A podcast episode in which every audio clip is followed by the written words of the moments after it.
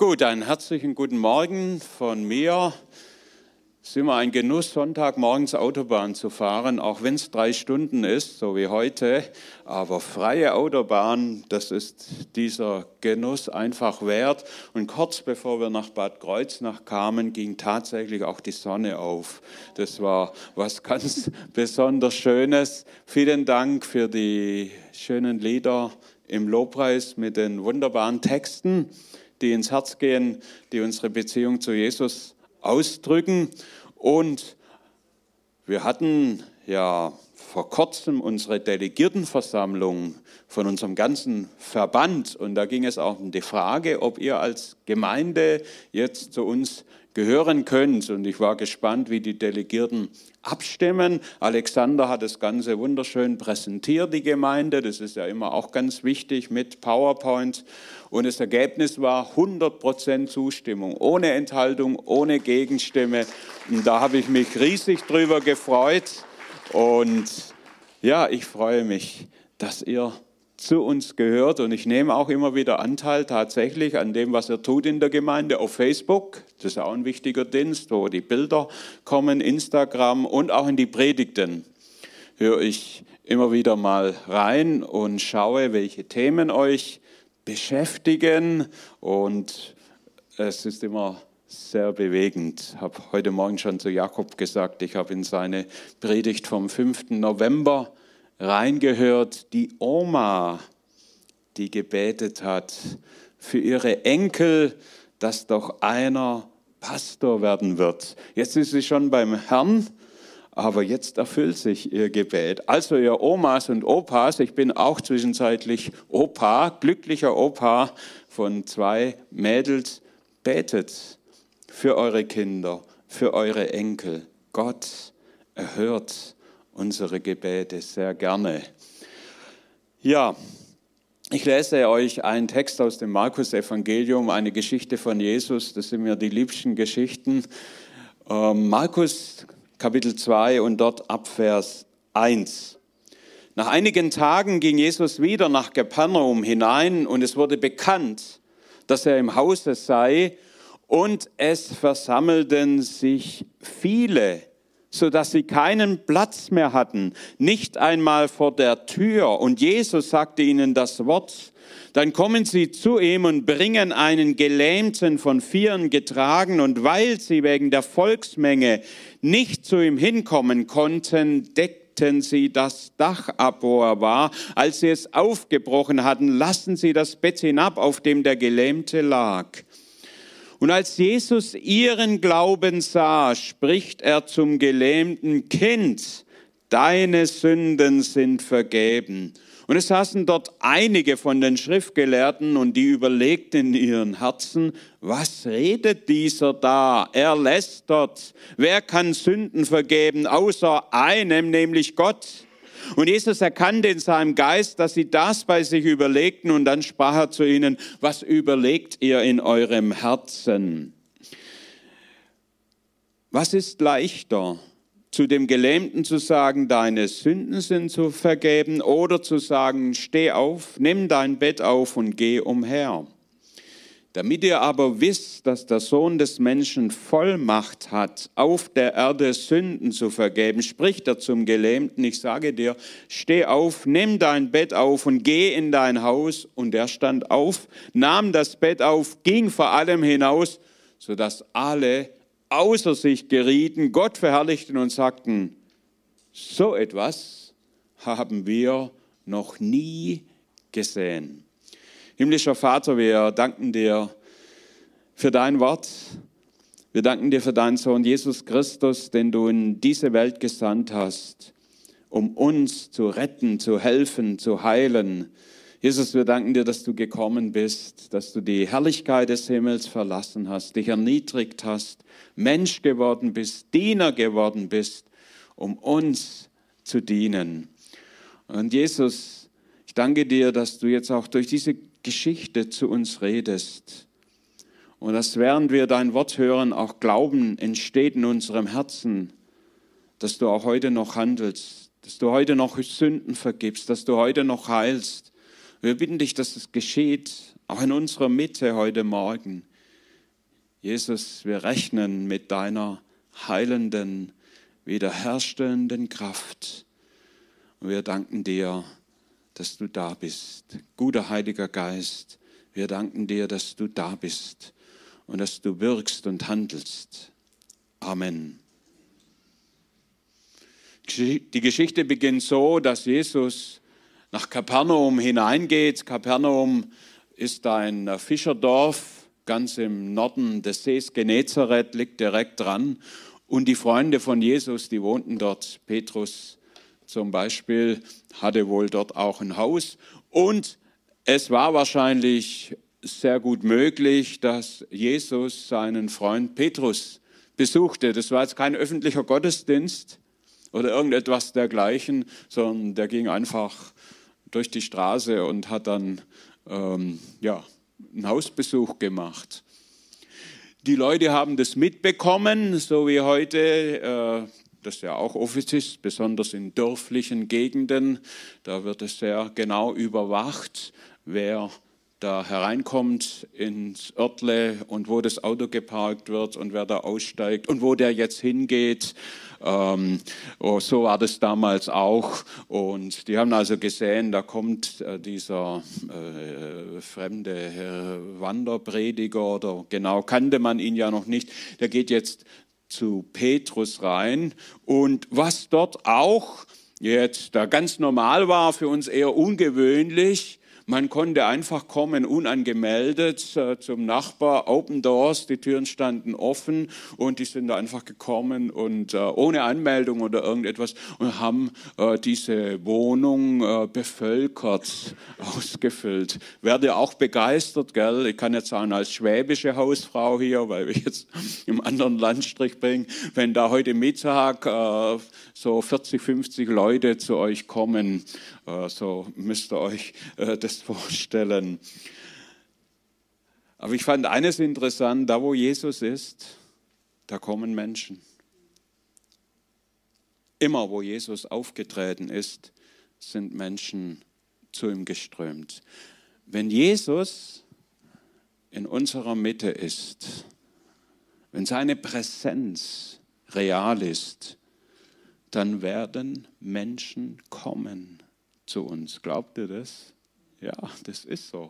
Habe ich erlebt in meinem Dienst. Es versammelten sich viele, sodass sie keinen Platz mehr hatten, nicht einmal vor der Tür. Die standen bis draußen und weil da so viele Menschen gekommen waren,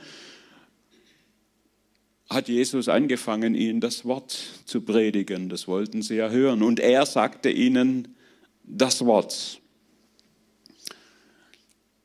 So, das ist die erste Szene in dieser Begebenheit.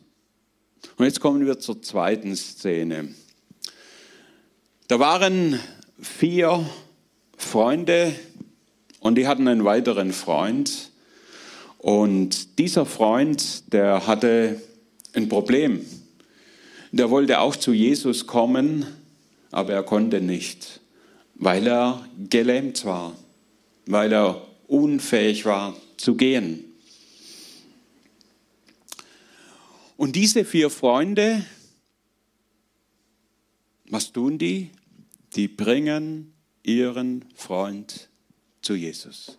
Das ist keine komplizierte Predigt. Ich predige nie kompliziert. Ich predige immer Ganz einfach, so dass es jeder versteht, auch ein Kind. Freut mich immer, wenn Jugendliche im Anschluss zu mir kommen und sagen, sehr gute Predigt, die habe ich verstanden. Das ist das größte Lob. Es gibt Menschen, die kommen nicht von sich aus zu Jesus, die kommen auch nicht von sich aus hier zur Gemeinde. Als ich am Anfang meiner Dienstzeit in Geislingen war, noch jung und ledig. Da habe ich bei einem älteren Ehepaar gewohnt. Und dann hat der Mann mir erzählt, ja, wir haben wieder Evangelisation gemacht und wir haben auch in der Zeitung eine Anzeige gebracht. Und so war ja jeder eingeladen, aber die Leute sind nicht gekommen, obwohl alle eingeladen waren. Ja, das ist die Erfahrung, die wir immer wieder machen.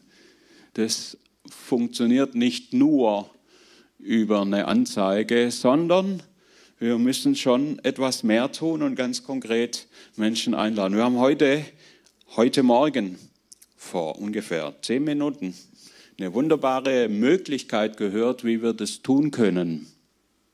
Wer weiß das noch, welche das war? Da ist ein Konzert am 1. Dezember, da gibt es noch Karten. Das wird mit Sicherheit ein schöner, bewegender Abend werden. Und es wäre doch jetzt tatsächlich die Gelegenheit, gerade dem Freund oder dem Arbeitskollegen, den du kennst, zu sagen, du, da habe ich was für dich. Wir haben ein Konzert in unserer Gemeinde und ich möchte dich einladen und ich schenke dir hier die Karte und ich würde mich riesig freuen, wenn du kommen kannst. Und äh, ich kann dich auch gerne abholen, wenn du den Weg nicht so weißt oder vor dir herfahren und dann findest du den Weg. Und wenn er sagt, oh, da kann ich leider nicht, äh, dann gibt es vielleicht jemand anders, der kann. Und ich möchte euch ermutigen, das zu tun. Nicht nur am 1. Dezember, sondern das gilt ja auch für den Sonntag. Was haben wir gehört? Hier gibt es guten Kaffee. Wahrscheinlich, ich war ja selber schon hier, gibt es sogar noch was zum Kaffee dazu. Weiß es nicht, ob es heute so ist, ne, dass ich da jetzt jemand äh, in die Bredouille bringe. Manchmal gibt es ja noch Kuchen dazu. Oder jetzt die Zeit der Gutzle oder Plätzchen, ja, wo viele Menschen gerne backen, ja, und dann etwas mitbringen. Und da kann man Menschen einladen, natürlich zum Kaffee, aber auch zum Gottesdienst davor. Und ich glaube, es ist wichtig, dass wir, wenn wir schon auf dem Weg sind, also wenn wir mit Jesus gehen, uns tatsächlich auch immer wieder Gedanken machen. Wen könnte ich zu Jesus bringen? Wen könnte ich in den Gottesdienst mitnehmen? Jeder hat solche Freunde oder Bekannte. Und das muss unser oder soll unser Herz beschäftigen. Man kann tatsächlich auch so gleichgültig werden, auch als Christ. Und irgendwann ist einem das fast egal was mit den Menschen um uns herum geschieht. Und es soll nicht so sein. Wir sollen Menschen zu Jesus bringen, einladen, zu ihm zu kommen. In Geistlingen, wo ich ja viele, viele Jahre mit meiner Frau den Pastorendienst hatte, da haben wir Dienstagmorgens ein Frühstück angefangen, ein Frühstück. Und zu diesem Frühstück haben wir Menschen eingeladen aus der Stadt, ein kostenloses Frühstück. Und im Anschluss haben wir Lebensmittel verteilt, ähnlich wie es die Tafel heute macht, die wir von Geschäften erhalten haben und dann weitergegeben haben. Und als wir das begonnen hatten, da habe ich mich gefragt, gibt es überhaupt bedürftige Menschen in Geislingen, einer guten mittleren Stadt, die auf so etwas angewiesen sind? Gibt es überhaupt Nöte? Wir haben ja jetzt keine Obdachlosen, die da auf der Straße herumliegen, wie in Frankfurt oder sonst irgendwo. Wir haben diesen Dienst über zehn Jahre gemacht, jeden Dienstag. Und in unseren besten Zeiten kamen weit über 100 Leute jeden Dienstagmorgen und immer verschiedene. Und in diesen zehn Jahren habe ich gemerkt, wie viel Not in unseren wohl situierten Städten verdeckt besteht. Da könnte ich jetzt den ganzen Morgen erzählen, aber das tue ich nicht. Ich will euch eine Geschichte vom Frühstück noch erzählen. Es gibt in Geistlingen, ich habe gesagt, keine offene Obdachlosenszene, aber es gibt ja immer Leute, die keinen Wohnsitz haben, keine Wohnung. Und dann muss die Stadt ja irgendwie schauen, dass sie diese Leute irgendwo unterbringt. Sicherlich auch hier so. Und dann hat die Stadt ja da Häuser angemietet oder ein Haus angemietet und da wurden solche Menschen untergebracht, die keinen Wohnsitz haben und die eine Unterkunft brauchten. Und dieses Haus war genau entgegengesetzt von unserem Gemeindehaus. Es lag also etwa drei Kilometer entfernt am anderen Ende der Stadt. Und für diese Leute war es natürlich sehr schwierig, jetzt nach äh, Geislingen ins Frühstück zu kommen. Und mit öffentlichen Verkehrsmitteln, wo man noch Geld bezahlen muss, funktioniert das eh nicht. Und dann habe ich zu meinen Mitarbeitern gesagt, lasst uns doch äh, dort hingehen. Wenn die nicht zu uns kommen, dann gehen wir zu ihnen hin. Und lasst uns Lebensmittel mitnehmen und sie ihnen einfach, wenn sie möchten, sie ihnen geben. Und das hat dann tatsächlich eine Gruppe getan. Und sie gingen dorthin und die haben sich natürlich gefreut, dass da mal jemand zu Besuch kommt und überhaupt sich um sie kümmert. Und sie sagten dann, wir könnten doch miteinander essen, die Lebensmittel, oder da was kochen damit. Und genau das haben sie dann getan. Und daraus entstand dann sozusagen ein Hauskreis mitten dort im Obdachlosenheim unter den Menschen, um die sich niemand groß gekümmert hat. Und da waren ja viele dabei, die auch dem Alkohol und allen möglichen Dingen verfallen waren. Und wir haben sie dann auch eingeladen, wenn ihr Freude habt, dann dürft ihr gerne auch mal zu uns in den Gottesdienst kommen oder dienstags kommen und wir holen euch auch ab. Äh, und dann ließ sich auch ein Mann einladen. Äh, und zwar zu unserer Adventsfeier. Wir hatten so wie er was sicherlich auch macht, eine Adventsfeier geplant. Ganz normal, nachmittags schöne Tische und Lichtlein und Gutzler oder Plätzchen und die Kinder singen was und eine Geschichte wird erzählt. Also eben so die normale Feier. Und so war also Kurt mit circa 60 Jahren zum ersten Mal bei unserer Adventsfeier dabei. Und äh, unser Mitarbeiter hat ihn dann wieder zurückgebracht. Und äh, dann schrieb er uns im Nachhinein, der Mitarbeiter, folgendes. Ich lese euch einfach mal vor in seiner Sprache.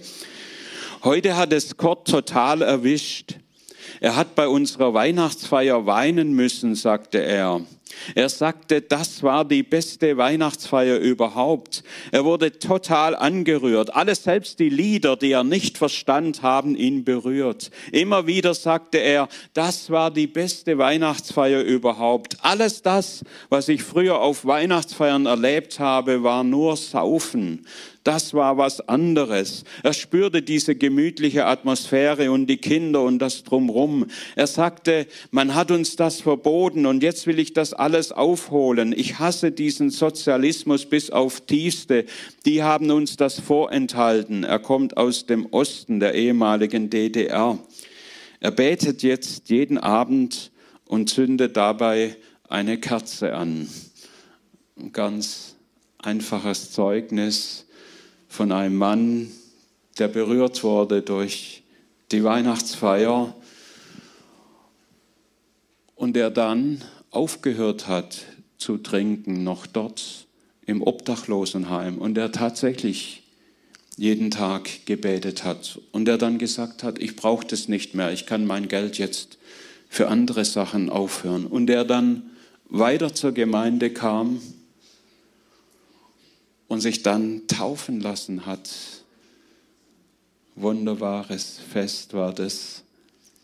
Und der dann selber sofort zum Zeugen Jesu wurde. Das habe ich so oft festgestellt, dass Neubekehrte, die zum Glauben gekommen sind, die das erlebt haben, dann unbedingt ihren Freunden erzählen wollten.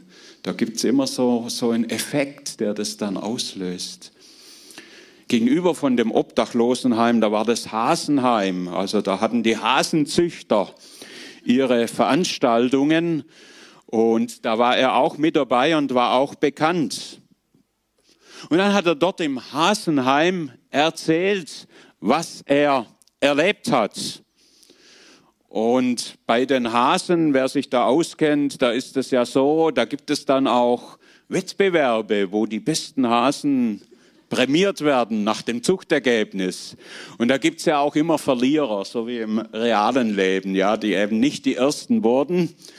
Und für die Verlierer gibt's dann auch einen Weg, aber der ist nicht so schön wie für die Gewinner, sondern der endet dann irgendwann in der Gefriertruhe oder auf dem Küchentisch. Und äh, Gott hat also den Leuten von unserem Frühstück erzählt und auch dass wir immer zu Heiligabend, Heiligabend, 24.12., haben wir über Jahre immer in unserer Gemeinde ein Essen angeboten. Für alle, die nicht die Möglichkeit haben, das mit ihren Familien zu feiern.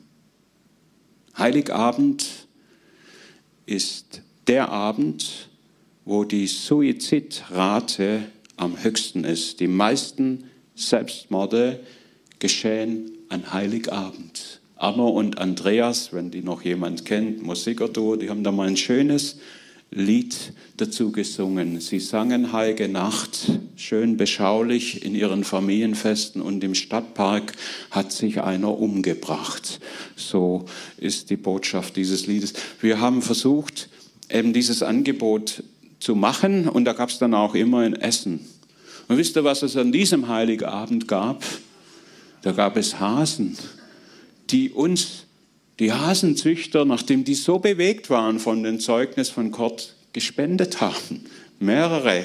Und die haben wir dann zerlegt und äh, Soße gemacht. Und dann gab es ein wunderschönes Essen mit unseren mit unseren Gästen und Freunden. Und auch da hatten wir immer so an die 100 Leute und haben Dinge erlebt, die wollt ihr wissen und manche Dinge, die wollt ihr nicht wissen. Rekord waren mal sieben Hunde, die noch mit dabei waren in unserer Feier. Und ich habe auch, einmal haben wir Raclette gemacht, das war wahrscheinlich ein Fehler. Nee, es war sicher ein Fehler. Die wussten nicht so genau, wie das funktioniert mit Raclette und wie man dann die Sachen zuteilt und wann man der Nachtisch ist und wann man die anderen Sachen und wie man das überhaupt bedient. Also das war dann viel, viel Arbeit danach in der Reinigung. Aber es hat sich insgesamt für den Himmel immer gelohnt. Die meisten oder fast alle Bekehrungen in unsere Gemeinde kamen über unser Frühstück. Also nicht Transferwachstum, das waren Menschen, die hatten mit dem Glauben überhaupt nichts am Hut. Und die größten Wunder, Heilungswunder, Befreiungswunder, habe ich im Frühstück erlebt. Wirklich große Wunder. Also Leute auf der Intensivstation, die aufgegeben worden waren, und die Gott angerührt hat und wieder geheilt wurden. Leute, die befreit wurden.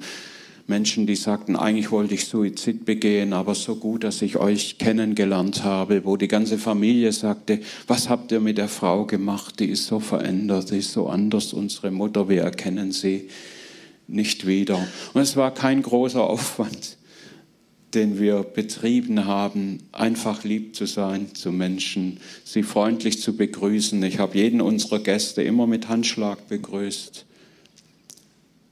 Morgens, schön, dass Sie da sind. Sie haben gesagt, das kennen wir gar nicht. Wenn wir auf die Ämter gehen, da werden wir abgefertigt, da werden wir rausgeschmissen. Einmal, jetzt bin ich doch im Frühstück gelandet, ich weiß nicht, aber vielleicht ist gut für uns. Es passt zu diesem Thema, bring deine Freunde zu Jesus. Einmal kam, während ich die Leute begrüße und so durch die Reihen gehe, kommt eine Frau von unseren Besuchern auf mich zugelaufen.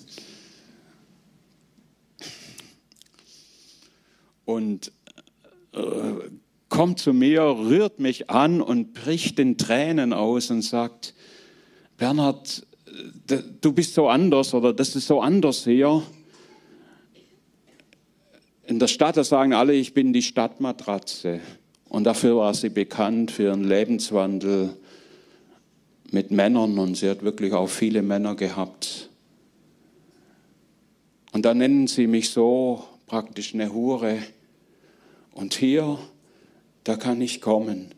Dann fängt sie in Tränen an und, und umarmt mich und küsst mich da ab. Keine attraktive Frau, sage ich euch gleich dazu. Normalerweise hättest du einen Ekel bekommen.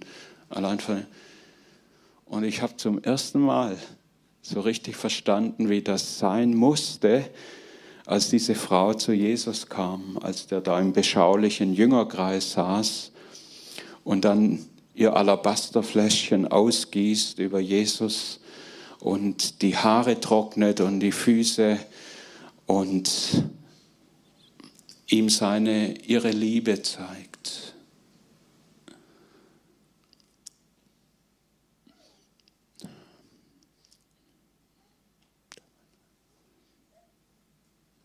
Bring deine Freunde und wenn möglich auch deine Feinde für die kannst du beten, dass sie zu Freunden werden. Bring sie zu Jesus.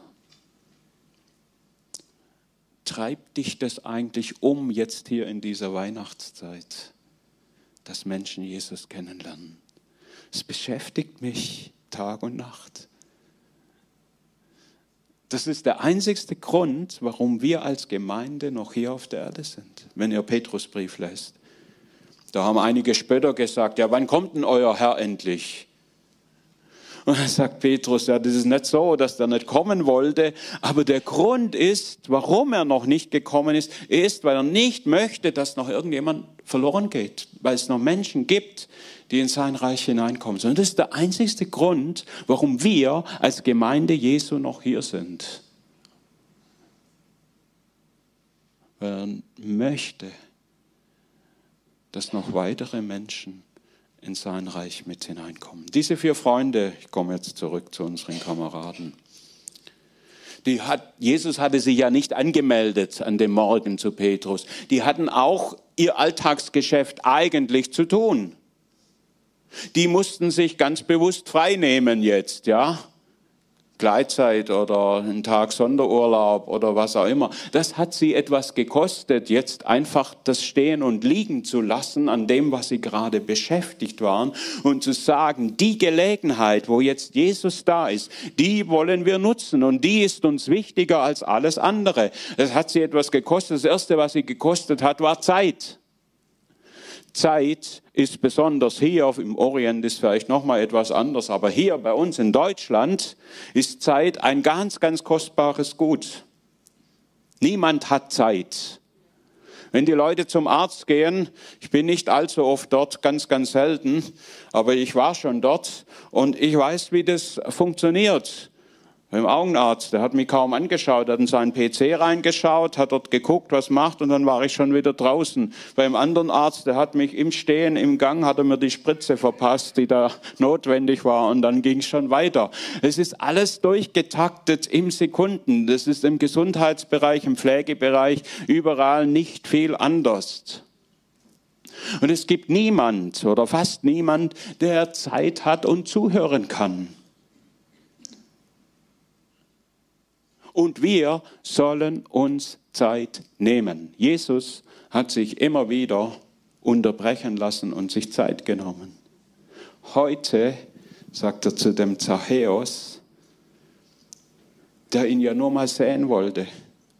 Das hat ihm schon genügt. Er hat, Zachäus hat gedacht, ich will einmal diesen Jesus sehen, will sehen, ob er wirklich anders ist als die frommen Leute, die ich bisher kennengelernt habe und die vor mir auf die andere Straßenseite gegangen sind und die vor mir ausgespuckt haben und die vor mir gewarnt haben und gesagt haben, schaut euch diesen Verbrecher an und wie gut sie sind. Und er hatte von Jesus gehört und er hatte sich gedacht, ich will einmal diesen Jesus sehen.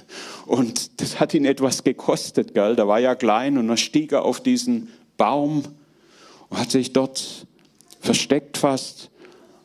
Und dann sieht er Jesus. Und er sieht nicht nur Jesus, sondern Jesus sieht ihn. Ich weiß, das ist eine Kindergartengeschichte, die gerne, aber es ist auch eine Geschichte für Erwachsene. Jesus sieht ihn das Erste, was Jesus tut, ist, er sagt Zachäus. Er nennt ihn mit Namen. Das war ihm schon ganz unbekannt, dass ihm jemand seinen Vornamen sagte. Zachäus, heute muss ich in dein Haus einkehren. Heute will ich zu dir kommen.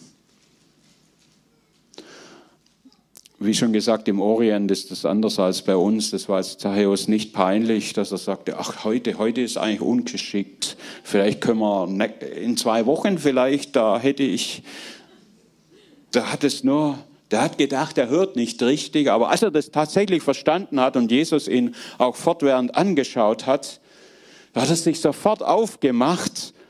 Und was hat er noch getan? Das gefällt mir auch wunderbar bei ihm. Er hat das getan, was ich gerade versuche zu predigen. Er hat alle seine Freunde eingeladen, seine Kompagnons, also welche Freunde das wohl waren. Gell? Und die saßen alle zusammen dann und dann wurde das Beste aufgetischt. Und Jesus sitzt mit ihnen zusammen. Dafür wurde Jesus gehasst von den religiösen Leuten. Die haben gesagt, er sitzt mit den Huren und Sündern zusammen. Mit solch einem Gesindel gibt er sich ab. Da geht kein frommer Mensch hin. Jesus tat es. Halleluja. Und dann essen die miteinander. Und wir lesen nichts davon, dass Jesus dort irgendeine Predigt gehalten hat. Und ich glaube, er hat auch keine gehalten. Er war einfach mit dabei. Und Zachäus erlebt das alles mit. Und er traut seinen Augen nicht, dass dieser Jesus, den er ja nur mal sehen wollte, jetzt bei ihm einkehrt. Und dann geschieht etwas ohne Predigt, was unfassbar ist, absolutes Wunder. Dieser Zachäus steht am Ende auf und dann macht er eine Ansage. Und er war ein überaus reicher Mann. Und dann sagt er, die Hälfte meines Besitzes, die Hälfte, die gäbe ich den Armen. Wieso hat er nicht alles gegeben? Das sage ich euch gleich. Die andere Hälfte, die hat er gebraucht, um die, die er betrogen hatte, das Geld zurückzugeben und nicht nur das Geld zurück, sondern vierfach zu erstatten. Und er hat viele betrogen. Und es zeigt uns auch, wie unendlich reich er war. Und ihr könnt mir glauben, danach war er nicht mehr reich. Das war ihm aber egal. Weil das Geld, das ihm bisher das Wichtigste war, immer auf einmal keine Bedeutung mehr hatte. Die Begegnung mit Jesus hat sein Leben völlig verändert. Halleluja. Wenn Jesus uns begegnet, wenn wir seine Liebe verstanden haben, dann sind uns all die Dinge, die uns bisher wichtig waren, dieses Hobby, dieser Sport oder was ist dein Garten oder was es auch immer ist, wird unwichtig, wenn du Jesus wirklich verstanden hast im Vergleich zu ihm. Das lesen wir immer wieder im Neuen Testament.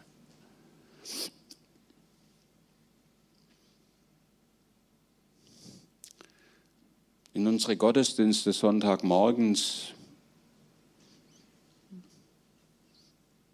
kamen, ja, vielleicht hat es doch was mit mir zu tun. Kurz nachdem ich in diese Gemeinde, die noch zwölf Mitglieder hatte und wo nur alte Leute noch waren, es keine Jugendarbeit und gar nichts gab, nach einem Jahr kamen in diese Leute Gemeinde, äh, in diese Gemeinde Leute, wie sie sie noch nie vorher gesehen hatte, mit Tätowierungen, mit langen Haaren, mit Hut auf dem Kopf, mit Messer in der Tasche, das man schön sehen konnte. Mit Drogenvergangenheit, mit Gefängnisvergangenheit, die kamen in unsere Gottesdienste. Und wir haben Anbetung, Lobpreis gemacht, so wie er heute Morgen einfach den Herrn gelobt, gepriesen in unserer Mitte, im Geist gesungen, in Sprachen, Gebet oder auch Geistesgaben sind geflossen. Und dann kamen wirklich harte Jungs, also die waren stadtbekannt. Die kamen zu mir und haben gesagt, Bernhard, was ist mit mir los? Ich habe weinen müssen, als ihr da im Heiligen Geist, als ihr da gesungen habt. Was? Und die wussten wirklich nicht, was, was passiert mit ihnen. Dann habe ich ihnen gesagt, das ist die Liebe Gottes, die euer Herz berührt. Und so war es auch. Und die haben ohne dass ich ihnen Predigten gehalten habe, wie ein heiliges und reines Leben aussieht, haben die zu mir gesagt, gell, das ist nicht in Ordnung, wenn ich da mit meiner Freundin zusammenlebe. Gell, die Drogen und das Rauchen, das ist nicht gut und der Alkohol. Das haben die von selber realisiert, weil Gottes Gegenwart und Geist in ihr Leben kam. Wisst ihr, was sie dann getan haben? Dann haben die angefangen, ihre Freunde mitzubringen. Die haben gehört, dass man frei werden kann, auch von Dämonen. Und die wussten, was Dämonen sind. Und dann haben die angefangen, Dämonen auszutreiben aus ihren Kollegen, sodass ich nur gestaunt habe und gedacht, da kann ich von ihnen lernen. Haben angefangen zu weissagen. Der Geist spricht. Die wussten noch nicht so genau die Sprache, die wir haben.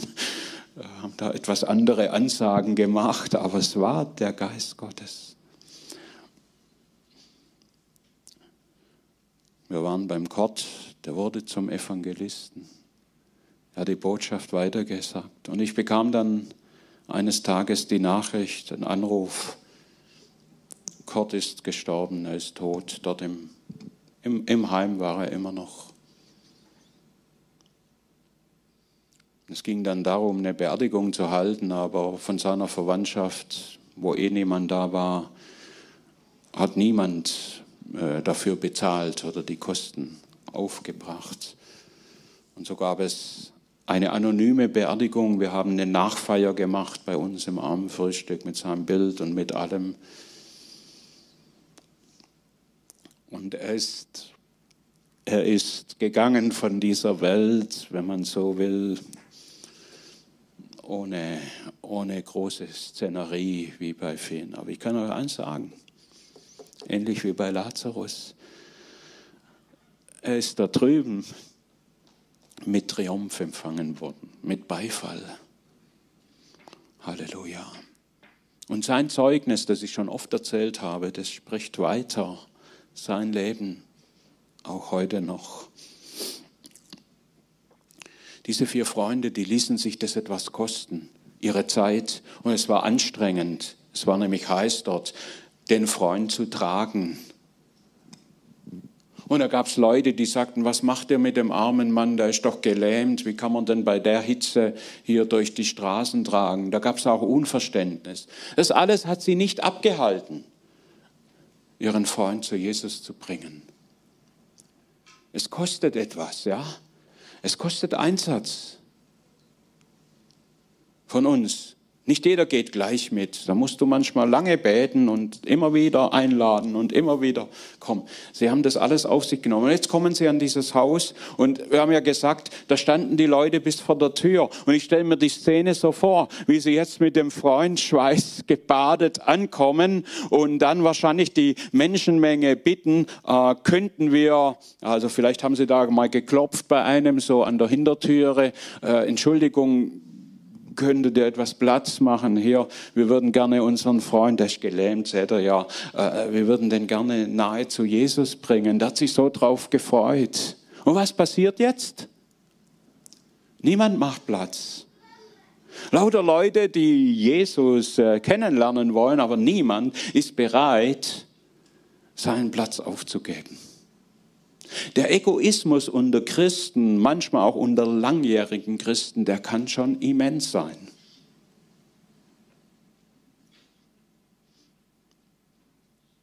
Der ist auf meinen Parkplatz gefahren. Da, wo ich immer park, da steht heute Morgen ein Auto. Wer ist denn das? Er ist auf meinem Sitz gesessen. Da sitze ich jetzt schon 20 Jahre und eigentlich weiß das jeder, dass das mein Sitz ist. Und heute ist er da. Da muss ich immer aufpassen, was ich jetzt sage. Meine Frau hat gesagt, das hat dann. Aber ich sag's. Bei euch ist es ja nicht so.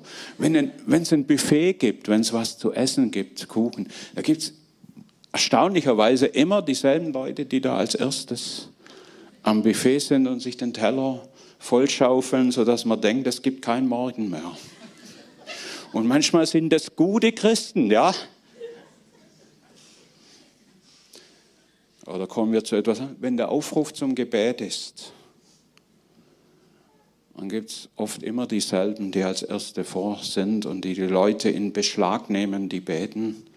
Und vielleicht sind andere da zum ersten Mal, die sich aber nicht trauen, aber die auch gerne gebetet. Lasst uns da mal rücksichtsvoller sein.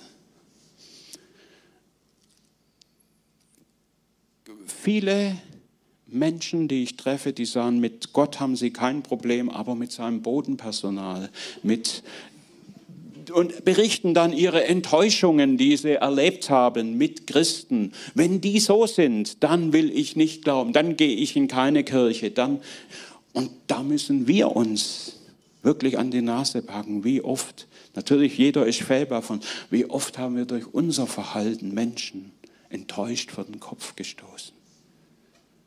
Und die hätten jetzt allen Grund gehabt, die Viere mit ihrem Freund umzudrehen und wieder heimzugehen und verbittert zu sein und zu sagen, wenn so die Christen sind, dann will ich mit diesem Jesus nichts mehr zu tun haben. Und viele tun es leider so. Vielleicht bist auch du enttäuscht heute Morgen oder bist sogar nicht mehr hier. Wir haben es ja auch über Video ausgestrahlt, äh, strahlen es aus und sagst, da gehe ich nicht mehr hin.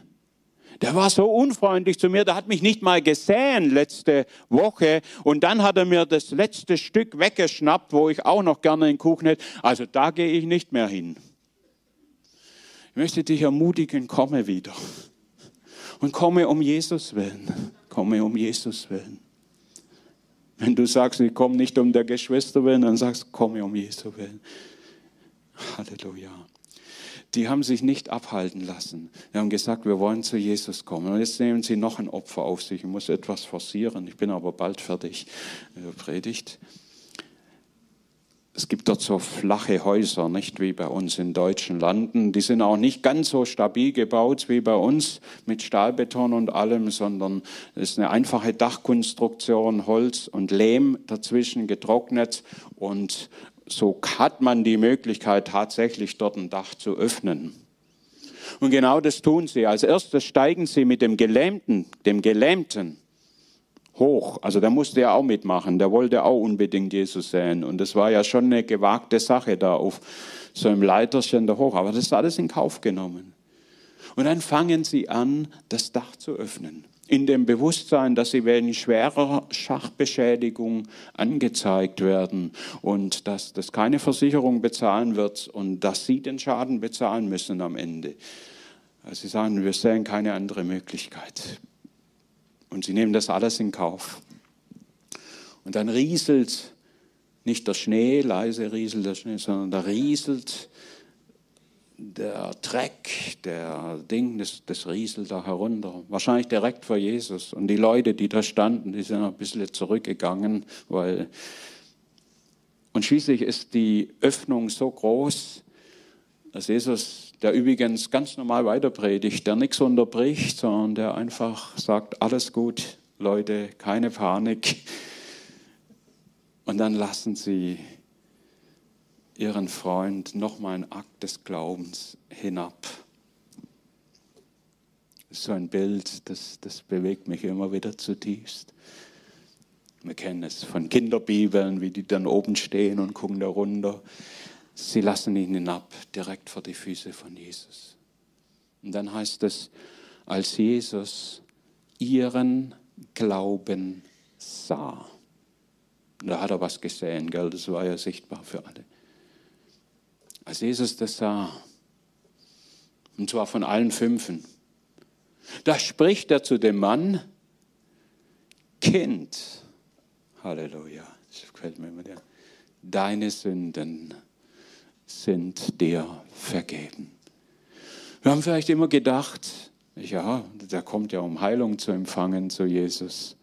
Vielleicht ist er auch deshalb mitbekommen, aber vielleicht ist er auch gekommen, weil er diese seelische Not in sich hatte, weil er sagte, wo gehe ich hin, wenn ich hier sterbe, weil er sagte, ich kann nachts nicht mehr ruhig schlafen, da ist etwas, was mich umtreibt, ich habe keinen Frieden in meinem. Vielleicht ist er auch deshalb zu Jesus gekommen. Und Jesus sagt als erstes zu ihm, der hat gar kein Sündenbekenntnis gemacht und nichts. Er sagt zu ihm, deine Sünden sind dir vergeben. Halleluja. Und das ist das Wichtigste, dass ein Mensch die Vergebung seiner Schuld empfängt. Das ist wichtiger als Heilung, das ist wichtiger als alles andere. Deine Sünden sind. Es war ja immer die Geheimpolizei, die christliche, vor Ort, wenn Jesus wirkte, die Pharisäer, die Schriftgelehrten, die haben alles kontrolliert, was er macht. Und Jesus kann es in ihren Gedanken sehen, was sie sich, die müssen gar nichts sagen. Gell? Man kann ja sehen, auch wenn man ins Publikum hineinschaut, wie die Menschen so drauf sind. Und er spricht das aus, bevor sie es aussprechen können, und, und sagt zu ihnen, ja, was ist denn leichter, Sünden zu vergeben oder zu heilen? Und äh, die Antwort von ihnen, die war eigentlich klar. Jetzt einerseits sei, ähm, natürlich kann man jetzt sagen, Sünden vergeben, da hat man keinen Nachweis. Wie bei Heilung, ja, bei Heilung sieht man, der läuft dann danach, aber Sünden vergeben, wer kann das kontrollieren? Aber sie wussten so viel, Sünden vergeben, das haben sie auch richtig gesagt, das kann ja nur einer. Heilen können auch andere. Sünden vergeben, das kann nur, und das wussten sie auch, der Messias, der kommen wird. Und deshalb waren sie auch so wütend. Sie haben gedacht, was der sich jetzt hier gerade anmaßt, ist ja de facto, dass er wie Gott ist und dass er Sünden vergeben kann. Und dann sagt Jesus, damit ihr glaubt, dass der Sohn des Menschen Vollmacht hat, Sünden zu vergeben, spricht er zu dem Gelähmten, steh auf und geh umher. Und er hätte jetzt sagen können, tut er aber nicht nach all dem, was er, ich, ich kann nicht aufstehen, ich bin ja gelähmt, ich kann nicht gehen. Aber in dem Moment, als er dieses Wort von Jesus hört, da springt er auf. Halleluja. Und das Wunder geschieht. Und er geht. Der geht hinaus. Alle sehen es. Und sagen, ja, sowas, sowas haben wir noch nie erlebt. In der kleinen Synagoge zu Nazareth ganz am Anfang des Dienstes Jesu.